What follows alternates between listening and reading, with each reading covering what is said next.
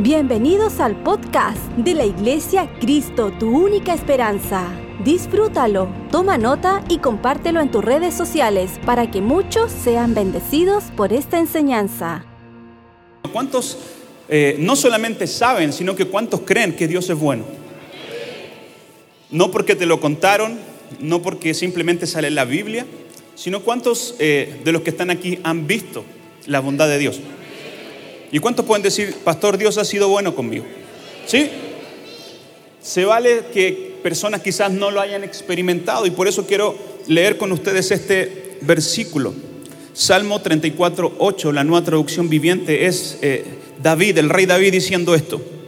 Prueben y vean que el Señor es bueno. Qué alegría para los que se refugian en Él. Y quiero hablar por unos momentos acerca de la bondad de Dios. Y le he puesto como título a este mensaje, Dios es bueno. Sabe que muchos de nosotros necesitamos recordar eso esta mañana. Dios es bueno. A.W. Tozer dice, aquello que viene a nuestra mente cuando pensamos en Dios es lo más importante que hay en nosotros. Cuando piensas en Dios, ¿qué es lo primero que viene a tu mente? Los aspectos de Dios son muchos, ¿verdad? Los atributos de Dios son muchos. Dios es amor, Dios es fiel, Dios es justo, eh, Dios es verdadero, Dios es misericordioso, pero por sobre todas las cosas, Dios es bueno. Servimos y adoramos a un Dios bueno. ¿Cuántos saben que no adoramos a un tirano? ¿Cuántos saben que no adoramos a un Dios castigador? Adoramos a un Dios que envió a su único Hijo al mundo para salvarte a ti, para salvarme a mí. Diga conmigo, Dios es bueno. ¿Cuántos dicen amén? Dios es bueno. Y para poder declarar esto, mi hermano, mi hermana, no solamente tenemos que saberlo en la teoría, tenemos que vivirlo. Cuando experimento una verdad, pasa simplemente de una revelación teórica a ser un testimonio en mi vida. Si te pregunto, de todos los que estamos aquí, ¿cuántos testimonios tenemos de la bondad de Dios? Yo creo que no, no alcanzaríamos todo este día de contar los testimonios que Dios ha hecho en tu vida. Y, déjame decirte algo, Dios quiere que recuerdes esta mañana lo bueno que Él ha sido contigo. Dios quiere que recuerdes esta mañana las bondades de Dios sobre tu vida, sobre tu casa, sobre tu familia y cuánto le dan gracias al Señor por su bondad. Las verdades que no son experimentadas se quedan en teoría, pero David estaba diciendo no simplemente de la teoría, no solamente estaba escribiendo un cántico al Señor, sino que le estaba hablando de la experiencia más profunda de su corazón. He probado y he visto que Dios es bueno. No solamente lo vas a ver con tus ojos, lo vas a probar. No solamente lo vas a ver con tus ojos, lo vas a probar. Ustedes que están ahí todos viéndome quizás alcanzan a ver esta agua, ¿sí o no? Pero solo yo ah, la puedo probar. Una cosa es ver que Dios es bueno y otra cosa es probar Dios es bueno. Y déjame decirte algo, quizás muchos están diciendo, sí, pastor, pero quizás Dios no ha sido bueno conmigo. Sí, pastor, quizás esta pandemia eh, he visto otro aspecto, aún en los momentos difíciles. Dios sigue siendo bueno con nosotros. ¿Cuántos dicen amén? No solo he visto, he probado. Diga conmigo, nadie me lo contó. Dios es bueno. Hemos probado la dulce bondad de Dios. No imagino una vida con Jesús simplemente conformada a que Él me salvó y listo. Claro que Él es mi Salvador. Pero la vida cristiana es una invitación emocionante a disfrutar su presencia. La vida cristiana no es simplemente una serie de reglas y de obligaciones. La vida cristiana es una vida fascinante tomado de la mano de Jesús para ver con nuestros ojos y para probar con nuestra vida que Dios es bueno. En primer lugar, debemos darnos cuenta que la presencia de Dios no es tratar de que Él haga algo por mí. Dios ya nos dio su Espíritu Santo sin medida. ¿Cuántos dicen amén a eso? Y tenemos que entender y se nos tiene que revelar esta convicción ardiente. Dios es bueno. No nos quedemos en el conformismo simplemente de admirar a Dios, sino que entremos en este nuevo nivel de búsqueda de su presencia. Salmo 136, versículo 1, dice así la palabra del Señor, alabad a Jehová, porque Él es bueno y porque para siempre son sus misericordias. ¿Cuántos dicen conmigo para siempre? Si es para siempre, significa que Dios es siempre bueno. Mira, Dios no es bueno de acuerdo a su estado de ánimo. Dios es siempre bueno. Si confundimos la naturaleza de Dios, confundimos nuestra forma de vivir. Lo que conocemos de Dios cambia nuestra manera de ver las cosas y de conducir nuestras vidas. Pastor, si Dios es bueno, usted quizá algunos me están preguntando, ¿por qué Él permite desgracias? Si Dios es bueno, ¿por qué Él permite que alguien cercano se me vaya? Si Dios es bueno, ¿por qué hay tantas injusticias en esta vida? Tenemos que entender que Dios es siempre bueno a pesar de las cosas que usted y yo podamos vivir. Y tengo que entender y quiero que podamos ver a través de la palabra del Señor que muchas veces las calamidades que nos pasan, las enfermedades que ocurren, aún las desgracias que están pasando en este mundo, escúcheme bien lo que le voy a decir, no son enviadas por Dios.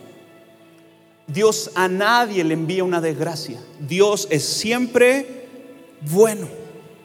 Muchas veces las enfermedades son fruto de una mala administración de nuestro cuerpo, son fruto quizás de una eh, eh, herida no resuelta en el corazón.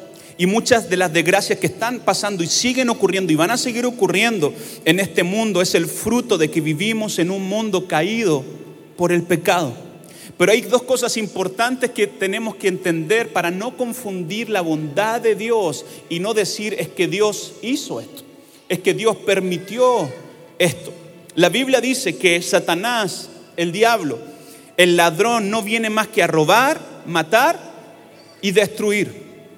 Y yo he venido para que tengan vida y la tengan en abundancia. También Jesús dijo, yo soy el buen pastor, el buen pastor que da su vida por las ovejas. No es muy difícil, hurto, muerte, destrucción, es el resultado de un ataque del diablo en una situación determinada.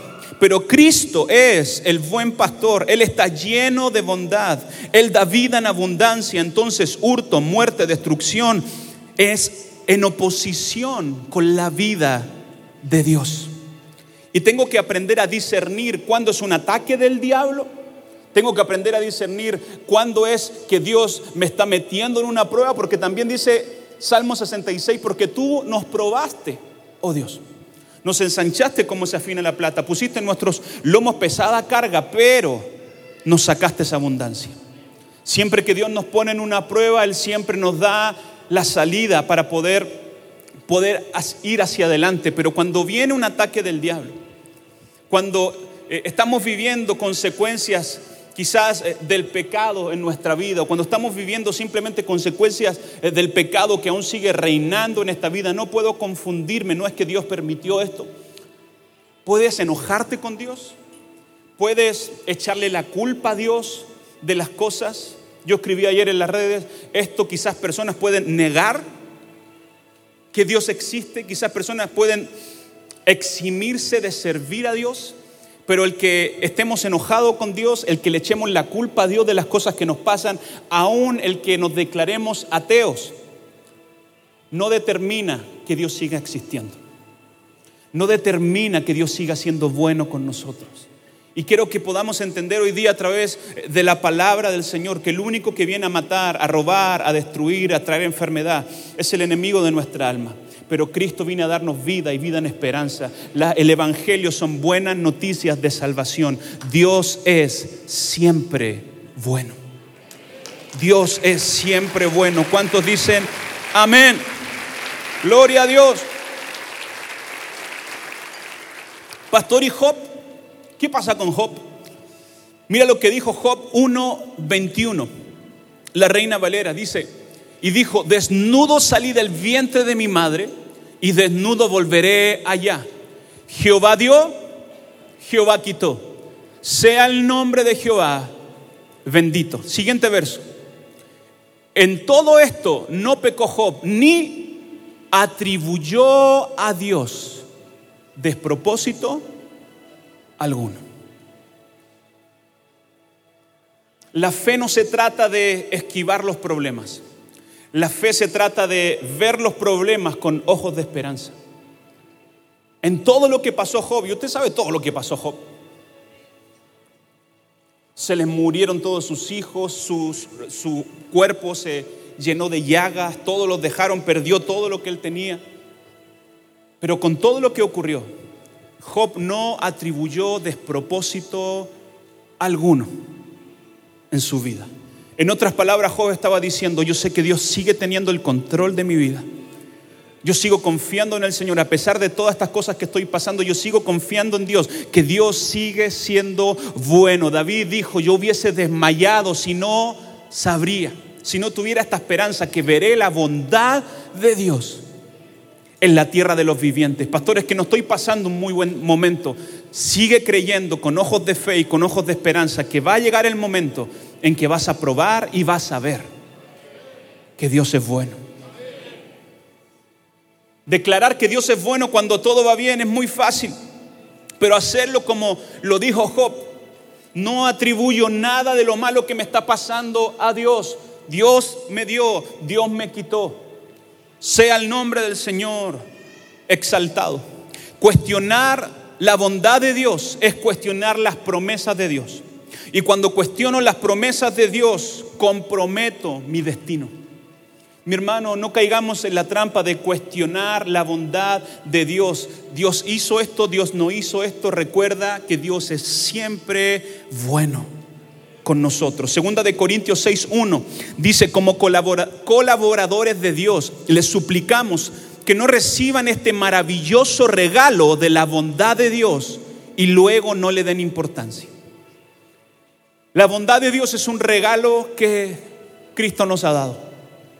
Que cuando vivimos en una vida, escúcheme bien, de milagros tras milagros, tenemos dos opciones vivir nuestra vida rendida al Señor en gratitud o que nuestra vida se vaya acostumbrando simplemente a esos milagros y los veamos como un derecho. Que nunca nos acostumbremos y que siempre nos asombremos de las bondades y las maravillas del Señor. Pastores, que no he visto muchas bondades. Si estás hoy día aquí sentado, estás respirando, estás vivo, estás sano, el COVID no te derrotó, por la misericordia del Señor estamos aquí. No le restemos importancia a la bondad de Dios. Dios quiere que recordemos en esta noche que es mucho mayor su bondad que los ataques del diablo. ¿Cuántos dicen amén? No le restes importancia a su bondad. Dios sigue siendo un Dios bueno. Romanos 11:5 dice, lo mismo sucede hoy, porque unos cuantos del pueblo de Israel han permanecido fieles por la gracia de Dios, es decir, por su bondad inmerecida al elegirnos. Y como es mediante la bondad de Dios, entonces no es por medio de buenas obras, pues en ese caso la gracia de Dios no sería lo que realmente es, gratuita e inmerecida. La bondad de Dios se traduce en nuestra vida como gracia inmerecida. ¿Cuántos de los que están aquí alguna vez hemos dicho, Señor, ¿por qué me escogiste? Señor, no soy digno de lo que me das. Señor, ¿por qué sigue derramando tanta gracia? ¿Por qué sigue derramando tanta misericordia? Porque la bondad de Dios hacia nuestra vida se traduce en una gracia inmerecida. ¿Qué significa eso? Que no lo merecíamos. ¿Qué es lo que merecíamos? Merecíamos la muerte. ¿Qué es lo que merecíamos? Era que nos pagaran de acuerdo a nuestras transgresiones y a nuestros pecados. Pero el ungido fue a la cruz del Calvario por ti y por mí. Y pagó ese precio y nos dio este regalo maravilloso, la gracia inmerecida del Señor. ¿Cuántos pueden recibir esa gracia esta mañana? Romanos 2.4 dice, ¿no te das cuenta de lo bondadoso, tolerante, y paciente que Dios es contigo? ¿Acaso eso no significa nada para ti? ¿No ves que la bondad de Dios es para guiarte a que te arrepientas y abandones tu pecado. Yo escribí esto en mis notas. Su bondad crea un camino que el pecado había borrado para acercarnos otra vez a Dios. Pastores que tú no conoces mi vida. Pastores que he sido tan malo, pero tenemos un Dios tan bueno. ¿No se dan cuenta, dice la Biblia, que Dios sigue siendo tan bueno, tan compasivo, tan paciente con nosotros, no porque se haga de la vista gorda de nuestros pecados, no porque no sea consciente de nuestras debilidades, sino que Él sigue teniendo fe en nosotros, que si Él sigue siendo bueno, esa bondad nos va a guiar al arrepentimiento. Arrepentimiento es un camino que solamente la bondad de Dios nos puede mostrar. ¿Cuántas veces hemos hablado con personas que dicen, pastor, no puedo salir del pecado? Pastor, estoy atrapado, no, no, no sé cómo salir. Mi hermano, aquí tenemos la solución. Dice que la bondad de Dios nos guía al arrepentimiento. La bondad de Dios nos guía al arrepentimiento y nos guía a salir de la condición de pecado en la que está nuestra vida y en la que está nuestro corazón. Dios sigue siendo bueno con nosotros, no porque seamos buenos. Dios sigue siendo bueno con nosotros porque Él quiere perdonarnos. Dios, quiere, Dios sigue siendo bueno porque Él sigue teniendo esperanza en la humanidad. Dios sigue siendo bueno porque Él sigue teniendo esperanza sobre ti, que en algún momento te vas a despertar y vas a ver el error que estás cometiendo y vas a volver tu corazón a Jesús. Oseas 3:5 dice, después de eso, los hijos de Israel volverán a buscar al Señor su Dios y a David su rey. En los últimos días temerán al Señor y a su bondad. En los últimos días la gente va a buscar al Señor no por miedo a que les pase algo. En los últimos días la gente va a buscar al Señor por su bondad. Por su bondad. Sigue siendo bueno. Si, si Dios es bueno con nosotros, ¿por qué nosotros somos malos con los demás? Si Dios sigue extendiendo gracia inmerecida, bondad maravillosa, un regalo maravilloso, ¿por qué nosotros no hacemos lo mismo? Efesios 1.7 dice, Dios es tan rico en gracia y bondad que compró nuestra libertad con la sangre de su Hijo y perdonó nuestros pecados. En los últimos tiempos la gente va a volver, va a voltear su corazón a Jesús debido a causa, fruto de su bondad. Pastor, es que la gente es tan mala. Pastor, el mundo está tan malo. Pero seguimos sirviendo y adorando a un Padre bueno. Dios es un padre bueno con sus hijos. Primera de Pedro 5:10 dice, por su bondad Dios los llamó. Dios no nos llamó por nuestra habilidad. Dios no nos llamó por las obras que hacemos. Dios no nos llamó porque Él sabía que en algún momento íbamos, íbamos a agarrar la onda y íbamos a hacer las cosas bien. No, no.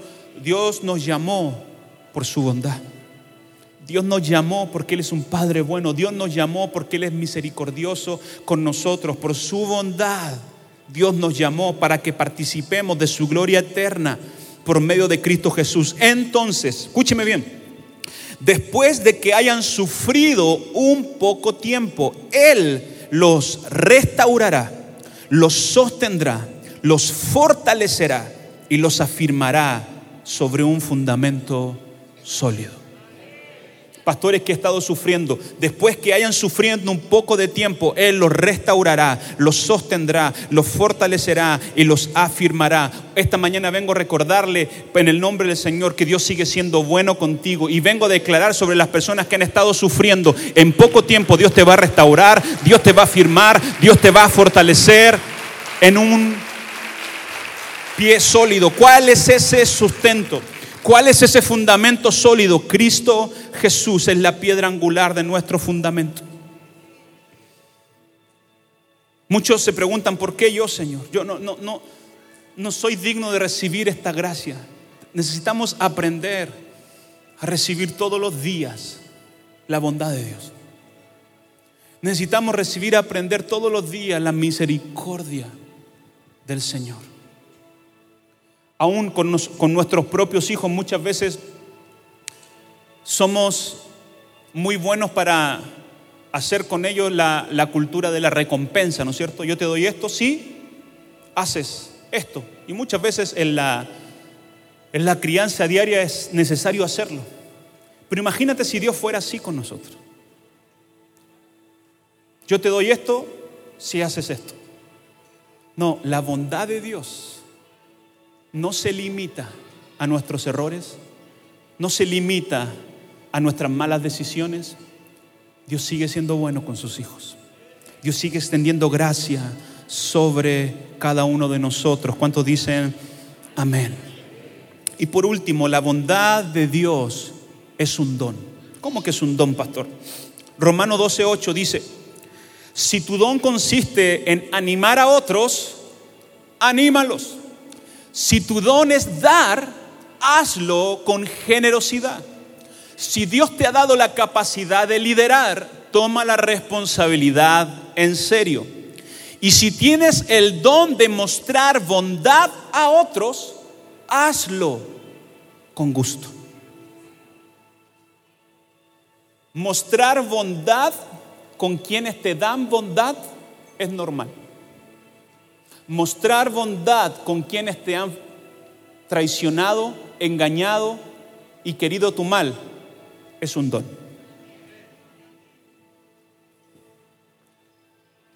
Todos podemos mostrar bondad y dar aprecio cuando lo recibimos. ¿Sí o no? Pero cuando muestro bondad, gracia y misericordia a personas que me han engañado, a personas que me han traicionado, no hay razonamiento humano que lo pueda hacer, solamente tiene que venir de parte de Dios. Por eso muchas veces no sabemos cómo perdonar. Es que, no, es que si estás esperando sentir perdonar, nunca lo vas a hacer. Porque tiene que ser un don del Señor. ¿Cuántos necesitan esta mañana recibir de ese don? Señor, yo necesito extender gracia a personas que no se merecen mi gracia. Pero vuelvo a repetir, ni tú ni yo merecíamos la bondad y la gracia de Dios. El concepto o la forma más alta de parecernos a Jesús es el perdón.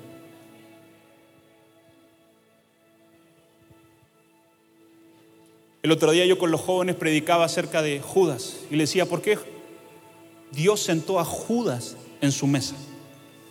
Si estaban en la última cena, estaban todos comiendo, ¿verdad?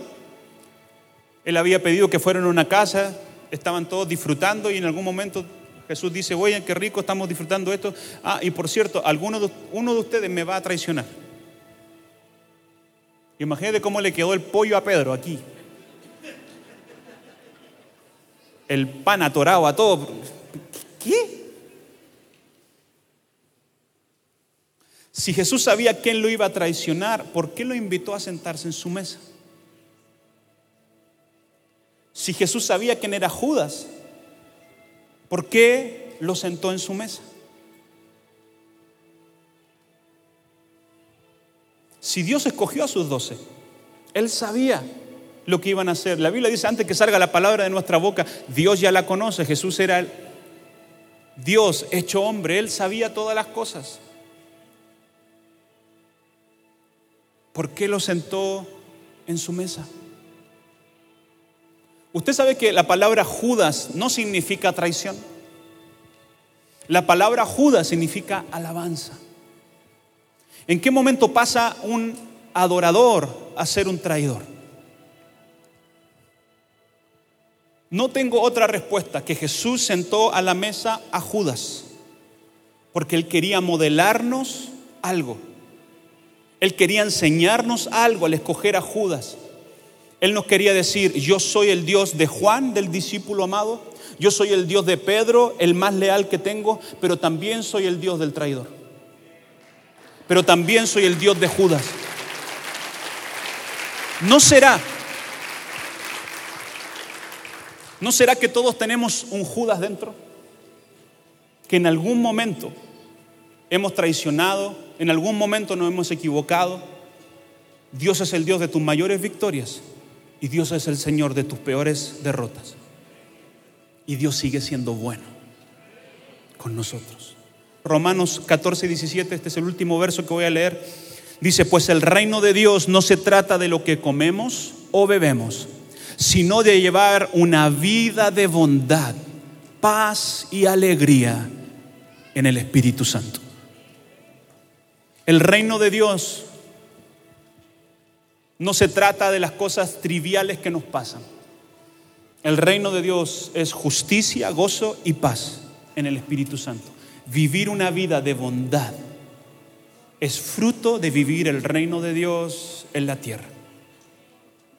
Y como yo sirvo y tengo un Padre bueno, yo tengo que extender esa bondad aún a los que te han traicionado, aún a los que te han defraudado, aún a los que te hacen la guerra en el trabajo. Pastor, no puedo, es que no lo vas a poder hacer en tus fuerzas. Pero si la recibes como gracia de Dios, como el don de extender gracia a los demás, lo vas a poder hacer. En nuestras fuerzas muy pocas cosas podemos hacer, pero en Él todo lo puedo. En Cristo que nos fortalece. Gloria a Dios.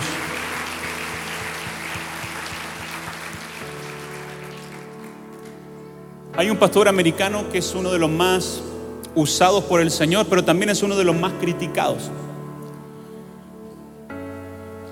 Y él puso un post el otro día que decía, cuando leo una crítica de alguien, cuando veo que alguien se levanta en contra del ministerio o de mi familia o de mi casa o de mi iglesia,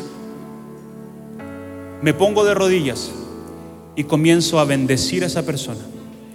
Y comienzo a declarar gracia y favor sobre ella. Y comienzo a declarar, Señor, bendícela, dale favor, dale gracia, abre sus ojos. Y él se ponía a llorar diciendo esto, decía, porque no he aprendido otra cosa de mi Salvador.